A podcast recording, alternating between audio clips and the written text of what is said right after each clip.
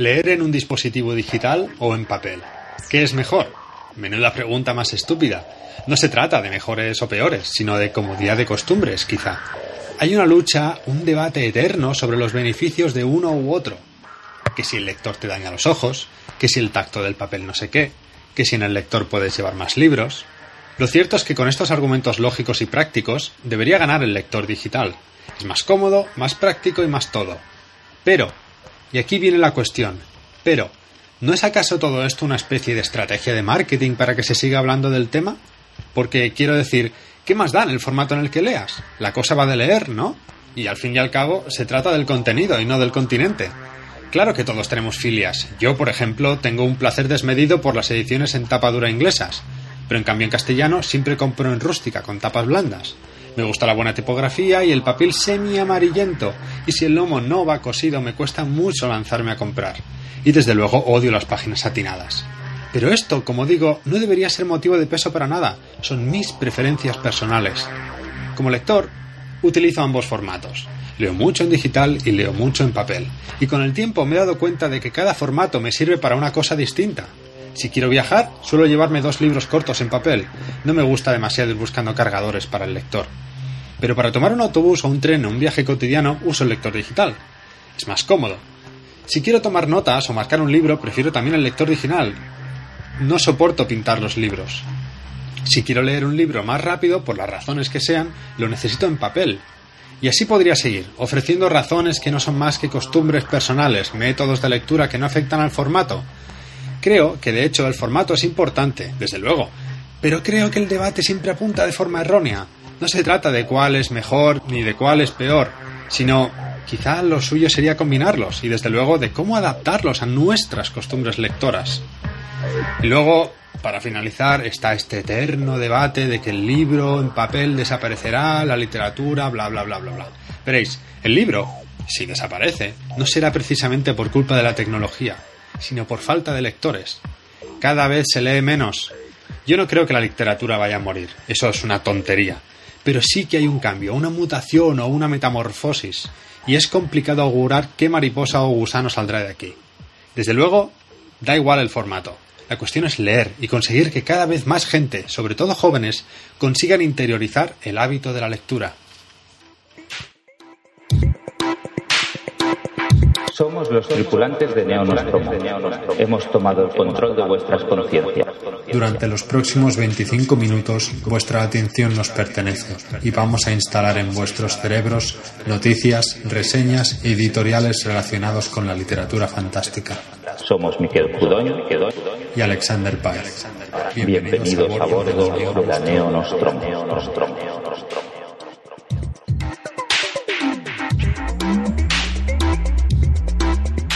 Bienvenidos al cuarto episodio de Neo Nostromo, el podcast de literatura fantástica. Hoy os hablaremos de La mirada extraña, una propuesta de ciencia ficción de Felicidad Martínez y de un ensayo publicado por la editorial Satori dedicado a los pioneros de la ciencia ficción japonesa y escrito por Daniel Aguilar. También os presentamos un par de novedades en el programa. La primera es que a partir de la semana que viene inauguraremos una sección de entrevistas, precisamente con los autores protagonistas del programa de hoy.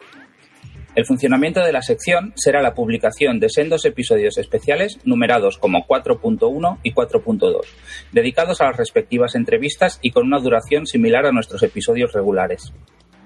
No será la dinámica habitual de los programas, pero sí que tenemos la intención de usar este formato cuando creamos que pueda ser interesante. Esperamos que os guste y os invitamos a escuchar la primera entrevista la semana que viene. La segunda novedad es que en lugar de dedicar los últimos minutos de todos los programas, como hemos venido haciendo, a detallar las novedades editoriales que nos hayan llamado la atención, combinaremos esa sección de novedades con una de noticias breves relacionadas con el género, y lo haremos a programas alternos. De nuevo, esperamos que os interese. Y sin más, bienvenidos a la Neo Nostromo.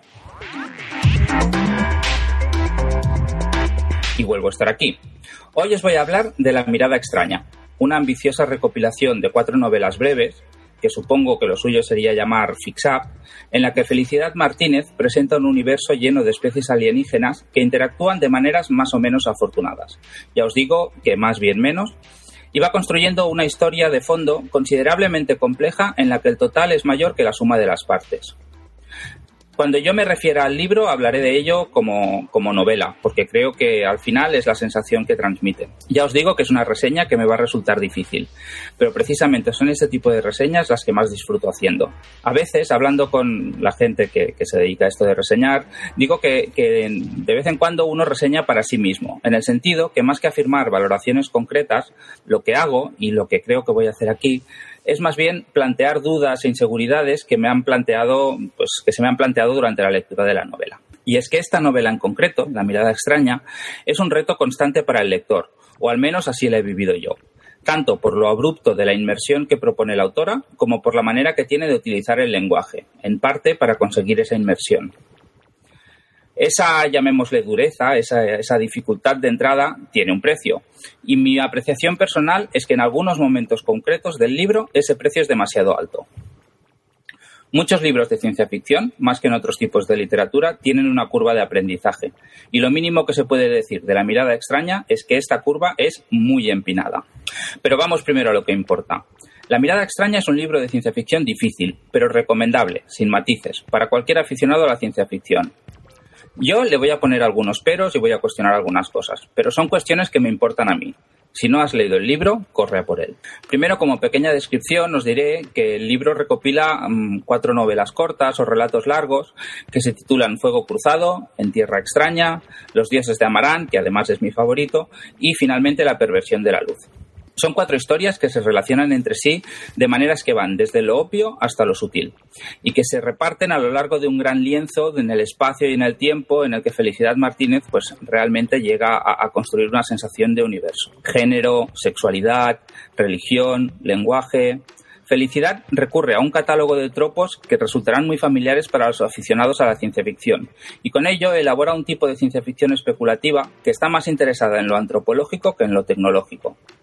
En ese sentido, a mí me recuerda a referentes mmm, que son inevitables, como los Ecumen de Úrsula K. Le Guin, o algunas otras que prefiero no mencionar porque me parece que parte de la diversión de, la novela pues es precisamente detectar esas referencias y, que le evoca a cada, a cada, uno. Ya os diré que al final, en, en la sección, digamos, de agradecimientos de, del libro, algunas las explicita.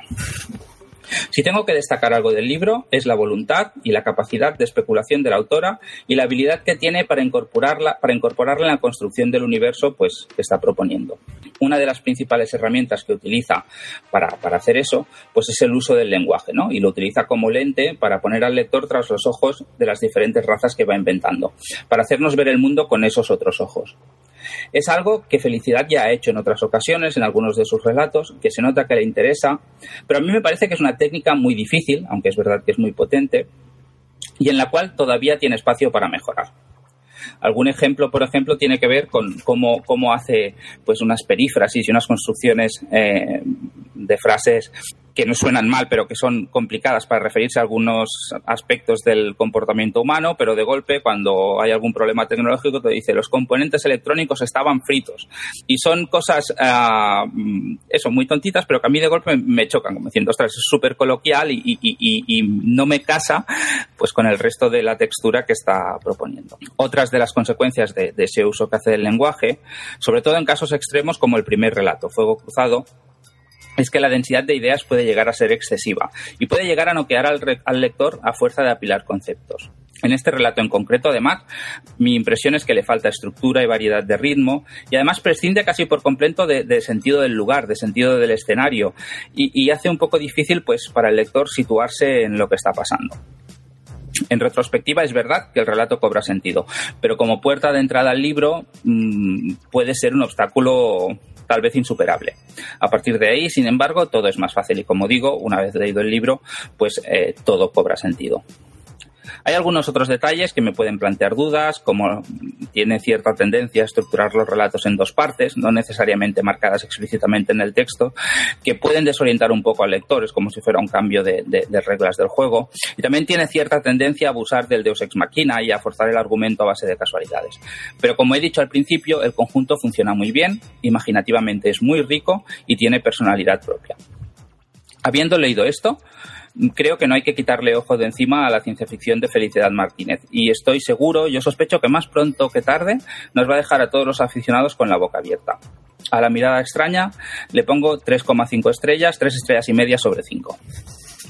Muy, muy interesante. La verdad es que Felicidad Martínez me llama la atención desde que leí un relato muy interesante suyo que está en Terranova ahora creo, no sé si en Terranova 2, o quizá, si en Terranova 2, de hecho da portada a la antología, y es un relato ambientado en la Casa Puspa, ¿verdad?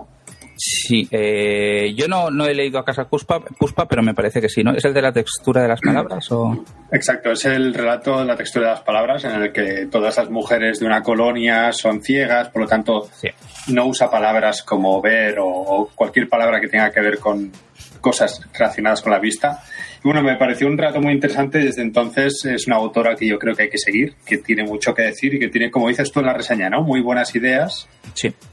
Aunque no sé, no sé cómo me dirás esto de la saturación de ideas que comentas, pero bueno, puede ser también que, haya un público de ciencia ficción más dura a la que le guste, ¿no? Esto de saturar la especulación de la ciencia ficción. Es, es, es probable, de hecho, a mí me parece que el libro está teniendo muy buena recepción. Si miras en Goodreads, ah, sobre todo en Goodreads, que es donde yo he mirado, y en algunas reseñas pues de, de blogs que seguimos, la verdad es que las opiniones son, son muy favorables. Eh, yo hay novelas con saturación de ideas que pueden llegarme a gustar, ¿eh? pero o sea que el, funcionamiento por, por apilamiento puede ser puede ser legítimo. Es a veces como, a, veces eso pasa en el humor. Hay cosas que en, series de humor, en películas, que empiezan no haciéndote risa, pero a base de eh, no parar de dispararte con chiste tras chiste tras chiste tras chiste, llega un momento que bajas las barreras y ríes, ¿no? Y yo creo que, que, puede pasar un poco así. Mm, pero yo creo que en este caso paga un precio en términos de, estructura del relato. Y, y, tengo una pregunta, Miquel, porque a lo mejor nos escucha alguien que no suele leer ciencia ficción y se ha asustado un poco con esto de la saturación de ideas. ¿Tú crees que es una novela que accesible para un lector casual que no está acostumbrado a leer mucha ciencia ficción? Yo creo que, a ver, yo creo que cualquier persona que le guste leer eh, puede leer cualquier cosa que esté bien. ¿Vale? Y después habrá cosas que te costará más o que te costará menos. No me parece que esta sea la novela más accesible del mundo para decir, venga, voy a leer algo de ciencia ficción que no he leído nunca. En cierta manera por esta dificultad, pero por el otro lado, es un buen ejemplo de, un tipo de ciencia ficción. Quiero decir, no sé, no sé, no sé darte una, respiración, una, una, respuesta concreta. No es el libro que yo recomendaría de entrada a una persona que no lee ciencia ficción y me dijera, recomiéndame un libro para ver qué tal esto si me gusta. En cambio, a alguien que le gusta mucho la ciencia ficción, sin duda se lo recomendaría. Muy bien, pues entonces recomendamos eh, La mirada extraña de Felicidad Martínez, ¿no? Sí, sin duda. Y como decía antes Miquel, el próximo programa será entrevista precisamente a Felicidad sobre esta obra. Sí, tengo muchas ganas de, preguntarle sobre ella, la verdad. Bueno, yo ahora os voy a hablar de Destellos de Luna, pioneros de la ciencia ficción japonesa, escrito por Daniel Aguilar y publicado en Satori, una editorial de Gijón, de Asturias. La ciencia ficción japonesa parece que vive de unos cuantos tropos, ¿no? De unos cuantos clichés. Es como, yo que sé, monstruos enormes o robots gigantes llamados mechas, o ese desarrollo de tecnologías bélicas que en muchas ocasiones van de la mano con diferentes tipos de poderes, no sé, psíquicos o fuerzas paranormales, ¿no? Muchos hemos crecido, o por lo menos yo, con Mazinger Z o Doraemon, que aunque no lo creáis, Doraemon es ciencia ficción, y son, son robots. Es decir, dos tipos de robots diferentes, ¿no? Uno es más pequeño que el otro, pero son robots al fin y al cabo.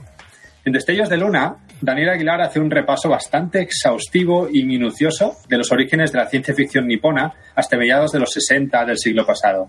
Ojo, no hace un ensayo sobre la historia de la ciencia ficción, sino sobre los pioneros de la ciencia ficción. Creo que esto es un punto bastante interesante porque uno puede esperar en este ensayo, un, yo qué sé, reflexiones sobre autores en general, sobre el fandom, sobre la influencia quizá incluso en política o en sociedad. No, es un ensayo sobre pioneros y cómo se relacionan estos pioneros con Occidente. Ahora entraré más en detalle. Daniel, en este caso, revisa pues literatura, cine y manga, que yo creo que son los pilares, también un poco de anime, pero bueno, sobre todo estos tres pilares en los cuales yo creo que se sustenta el género de la ciencia ficción japonesa. sobre todo en el siglo eh, pasado. El ensayo de Daniel, que tiene unas 400 páginas más o menos, quizá unas 200 y muchas son texto y luego son muchísimo material gráfico, lo cual yo agradezco porque a lo mejor te habla de una película que se llama, no sé, el robot del asteroide contra el monstruo. Y tú dices, uff, pero ves el cartel de la peli o ves imágenes de la peli y dices, ostras, pues, pues, pues mola, ¿no? Es interesante, tiene una personalidad propia. Entonces, gracias a este material gráfico que complementa el ensayo de Daniel, yo creo que podemos ver que la ciencia ficción japonesa no solo tiene estos clichés y estos tropos que comentaba antes, sino que tiene personalidad. Tiene una, un imaginario muy personal, muy japonés. Entrando ya en el ensayo, este ensayo se, divide en una especie, bueno, no una especie, se divide en cinco partes bastante diferenciadas, las cuales van en orden cronológico. Entonces yo creo que es muy fácil situarse en la historia de la ciencia ficción japonesa gracias a estas cinco partes, porque empieza con una introducción en la cual Daniel resuelve bastante rápido, de un plomazo, el nacimiento pues, del género fantástico y de la ciencia ficción en Japón, en la literatura, pues con los primeros mitos y los primeros, las primeras cosas escritas sobre que, que, generan ya el germen ¿no? de estos elementos básicos de los mitos nipones que luego impregnan toda, toda la tradición de género fantástico. Luego ya entra en lo que viene siendo más ciencia ficción. En la siguiente sección, pues ya habla más sobre la especulación bélica o la invasión de lo extraño en Japón o Japón invadiendo lo extraño la amenaza del extranjero, de lo alieno, que se suele comentar en muchos ensayos. Si buscáis Japón y alieno, estas dos palabras os saldrán bastantes ensayos en inglés sobre cómo Japón trata lo extraño. Siempre ha sido, pensar que hasta 1860 y pico era un país cerrado, sus fronteras estaban cerradas. Y fue en la restauración Meiji cuando estas fronteras se abrieron y empezaron a tener contacto con, con el resto de países. Entonces, Daniel dice una cosa muy interesante en el ensayo, que es que para, para, para Japón era igual de exótico la luna que, yo qué sé, Francia, por deciros algo, ¿no? Porque estaba igual de lejos para ellos. Entonces es un momento en el que la literatura occidental, sobre todo obras traducidas pues del alemán o del francés o del inglés, provocan un impacto brutal en la tradición japonesa. Entonces estas dos cosas hacen un embrión que va, va cayendo o va generando la ciencia ficción más japonesa. Luego tenemos otra sección en la cual Daniel Aguilar hace un inciso muy, muy, muy profundo sobre la figura de Jizo Uno, que es un autor japonés que fue una antes y un después, el cual era inédito en español y es casi inédito en japonés porque sus publicaciones es muy difícil encontrarlas ya que se publicaban en revistas especializadas. Yo creo que en este sentido, solamente por poder leer algunas de estas obras de Jizo Uno, es, es un libro muy interesante, es una joya, no me gusta decir joya, vamos a decir otra cosa, es un libro único, simplemente por haber traído la figura de Giso 1.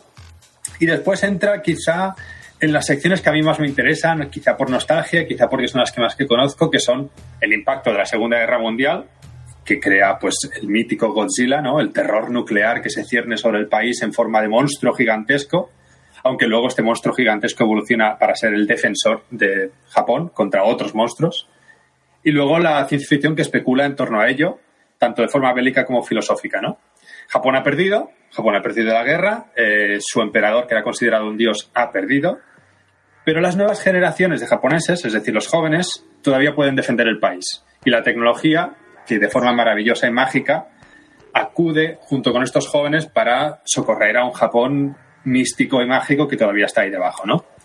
Bueno, ya para terminar, yo creo que la influencia de Occidente es bastante clara en la tradición de la ciencia ficción japonesa y así lo deja claro Daniel en la última sección del libro en la cual habla pues de autores y obras más conocidas como Kobo Abe, de la cual tenemos bastante obras en, castellano, eh, Atom de Osamu Tezuka, este robot muy muy famoso de, manga y de anime, o ya el mítico Mazinger Z, ¿no? que, que he comentado al principio con los puños fuera y estas cositas. Esta última sección, como digo, es la que ha tocado mi fibra más nostálgica y yo creo que ya da un colofón, da un final sobre todo el libro y todo el ensayo, aunque el libro termina en, eh, a mitad de los años 60 por el tema de la llegada americana a la luna y estas cosas. Bueno, eh, Daniel decide dejar aquí el ensayo. Esperemos, yo por lo menos espero que haya un segundo sobre una ciencia ficción desde los años 60 hasta ahora. Pero yo creo que el ordenar ordenar todo el ensayo de forma cronológica, saltando de obra en obra, de pionero en pionero, y saltando de cómo se relacionaba Japón con Occidente, yo creo que crea un discurso bastante revelador y además que es muy, muy, muy fácil de entender y que para nada me ha parecido académico ni sesudo. De hecho, el lenguaje del todo el ensayo es más coloquial que académico, aunque sí que la investigación que ha hecho Daniel es, bueno, extremadamente profunda. La cantidad de pelis y obras que se ha tenido que leer, bueno, es, es abrumador. Pero es cierto que el lenguaje es muy, muy asequible para todo el mundo, de verdad, aunque no sepáis ciencia ficción, es tremendamente asequible. Quizá a veces roza, eh, roza un extremo de coloquialismo que, aunque a mí me ha gustado, a lo mejor alguno puede, uff, choca, ¿no? Con la cantidad de información que te está dando. Es verdad que en algunas ocasiones hay demasiada información, pero Aguilar y los editores de Satori hacen bien poniendo esta sobredosis de información al final en forma de reseña de todas las obras. O sea, tienes, al final hay una gran cantidad de reseñas de obras. Y bueno, yo creo que me hubiera gustado ver quizá un punto del fandom actual o del público lector japonés o de cómo se relacionaba la ciencia ficción con el propio Japón. Pero bueno, yo la verdad esto se lo preguntaré a Daniel Aguilar en la entrevista que le hagamos. Me gustaría verlo en un segundo ensayo. Yo creo que esto da para un segundo ensayo. Y bueno, yo le he dado 4 de 5 estrellas. ¿Tú qué opinas, Miquel? Pues la verdad es que estoy muy, muy, muy de acuerdo con tu reseña. Yo también le puse 4 estrellas y también he, también me, encantaría que hubiera un segundo volumen. De hecho, todo el rato esto es muy interesante, pero claro, llegas al final y dices, ¿y ahora? Porque debe haber cambiado mucho, ¿no? Parece que ahora, sobre todo con la popularización del anime y el manga, pues haya habido un, punto de inflexión en cuanto a, riqueza de, temas. Además, es, lo que dices tú del anime, ¿no? Perdona que te corte. Claro, hay dos películas que hacen un antes y un después en la animación japonesa, sin contar al estudio Ghibli, que son Akira y Ghost in the Shell. Estas dos películas las conoce todo el mundo y yo creo que fue lo que abrió definitivamente la puerta eh, de Japón a Occidente, ¿no? Este, Akira y Ghost in the Shell son las películas de animación japonesas de los años 80. Y me gustaría un ensayo pues que se centrase más en estas obras más modernas y más contemporáneas. Claro, a mí también. Supongo que el valor que tiene este es que esto era un, terreno prácticamente inexplorado. En cambio del otro, pues hay más, hay más material y aunque me encantaría ver el, enfoque que le da a Daniel, pues en ese sentido sería menos novedoso. Para mí lo sería, ¿eh? porque no es un tema en el que en el que me haya documentado mucho, pero, pero para, pues para el público más experto quizás un poco menos. Eh, yo también he echado de menos el tema del fandom, porque sobre todo porque mm, yo iba poniendo un poco, iba comparando un poco lo que iba leyendo, pues con lo que sé del origen de la ciencia ficción en Estados Unidos, con el tema de las revistas Pulp, ¿no? Y con el Amazing Stories, las Outstanding Stories, y con lo, pues con lo poco que pueda saber de, de la situación en España. Y tanto en Estados Unidos como en España, la, la narrativa que se hace de esa historia en general, siempre el, el, tema del fandom tiene un papel muy relevante porque siempre ha habido mucha permeabilidad entre los aficionados y los autores, ¿no? Y, empezaban con los fanzines, luego eh, pues empezaban a publicar profesionalmente. Y esa parte, aunque llega un momento en el libro de Daniel que también aparece, no sé si es porque aparece más tardía o es porque a él no le interesa tanto, pero a mí yo tendría mucha... No, no digo que sea una limitación del libro, ¿eh? pero es, una, es un tema que a mí me interesa y que me hubiera gustado ver. A mí me, me da la sensación de que la, la literatura japonesa en general sobre todo hasta, hasta una fecha muy avanzada, era algo elitista. Entonces me da la sensación de que los pioneros de la ciencia ficción japonesa, como dice Daniel, incluso al principio del ensayo, pues eran médicos, eran militares, era gente con estudios. Entonces no es no era algo pulp aunque sí que tiene un tono pulso, sobre todo si ves las portadas de películas. Sí, sí. Y, si lees la sección de reseñas, ¿no? Que son, las reseñas son como un parrafito corto, cuatro o cinco líneas con el argumento de cada título y un poquito de, valoración personal y son hilarantes. O sea, hay, hay, hay, cosas que son geniales. Yo creo que hasta que no llegue a leer eh, el resumen argumental este, no te haces a la idea de lo que te, de lo que te está explicando antes, ¿no? De, lo diferente que es la imaginación japonesa, pues de, otros tipos que hayas visto.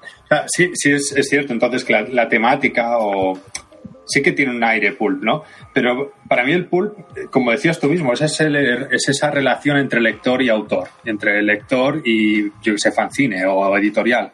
Aquí parece que no, o, Daniel no hace foco, o por lo menos no está, ¿no? No, no parece que fuera algo demasiado importante. Es algo a preguntarle en la entrevista, ¿no? Sí, sí, sí, sería interesante que nos respondiera sobre esto.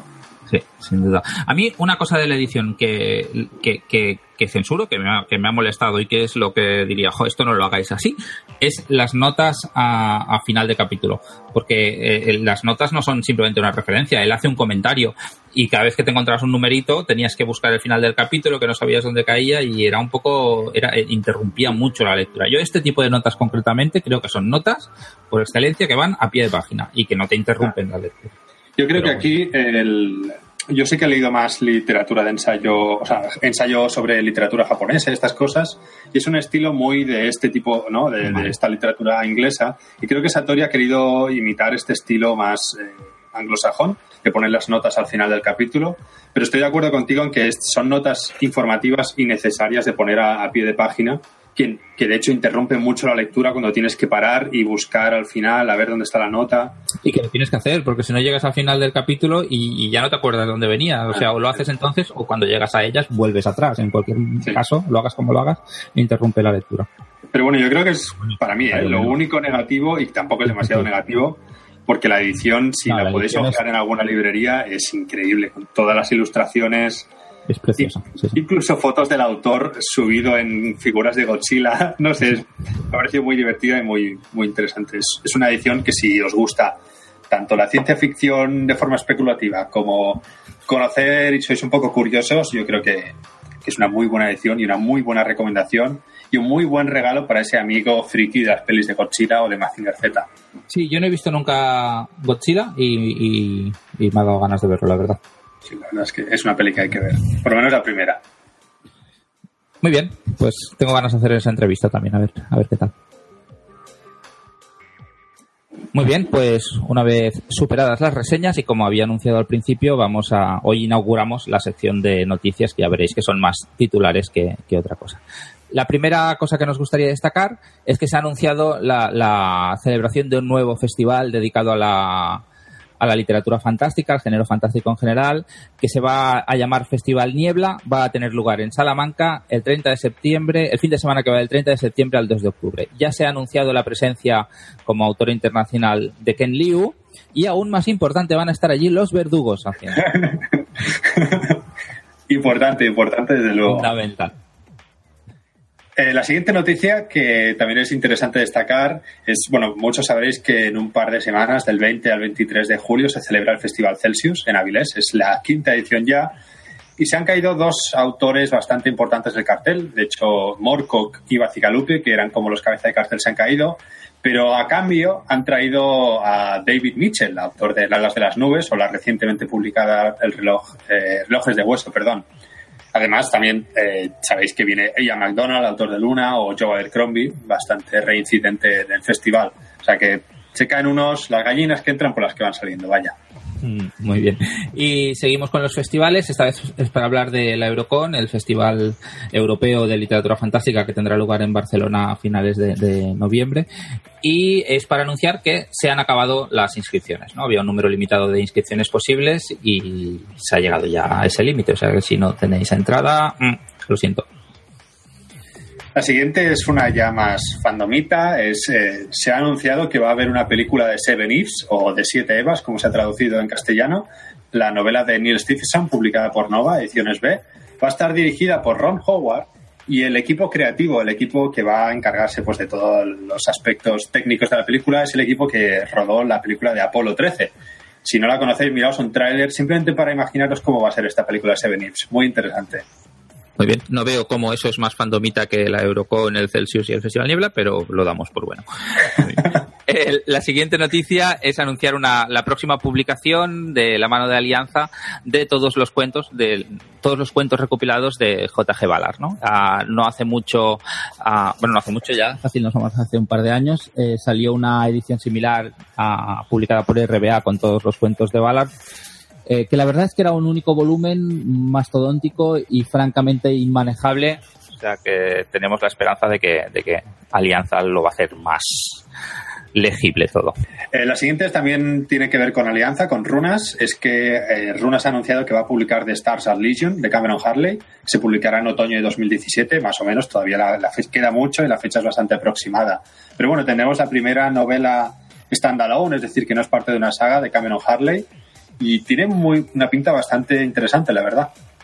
Muy bien, este sí que no le quitaremos ojo de encima y, tiene pinta de libro mm, víctima de, de Neonostromo, ¿verdad? Sí, sí, sí. Muy bien. Vale, ah, otra noticia es que recientemente se ha anunciado el ganador del premio Minotauro en su edición de 2016 y el ganador es José Antonio Fideu con una novela de fantasía steampunk, algo que no, no es lo habitual en Minotauro y que a mí como mínimo que en general es un premio que no me llama mucho la atención, me la ha llamado esta vez. y el siguiente nos concierne tanto a Miquel como a mí y es que el siguiente Spoiler Club, lo de, julio, el que está en este mes que acabamos de entrar, estará dedicado a Akira, la peli de Katsuhiro Otomo, la, precisamente la hemos mencionado antes en la reseña de pioneros de la ciencia ficción japonesa. Sí, os invitamos a visionar la película y a estar pendientes de, cuando imitamos el programa en el que colabora Jesús Cañadas, que no ha querido participar en este podcast, pero en el de Spoiler. Pues, eh, y la última noticia que nos gustaría destacar es, eh, es más bien una entrevista que os recomendamos que leáis porque es muy interesante y que es la entrevista que Félix García le realiza a Laura Lee Barr autora publicada en Orcini con la novela Fantasma. En el blog podéis encontrar la entrevista en el blog Sense of Wonder, un blog inevitable y hiper recomendable, pues a poco que os el género. Y bueno, eso ha sido todo. Gracias por de nuevo estar con nosotros en Neo Nostromo.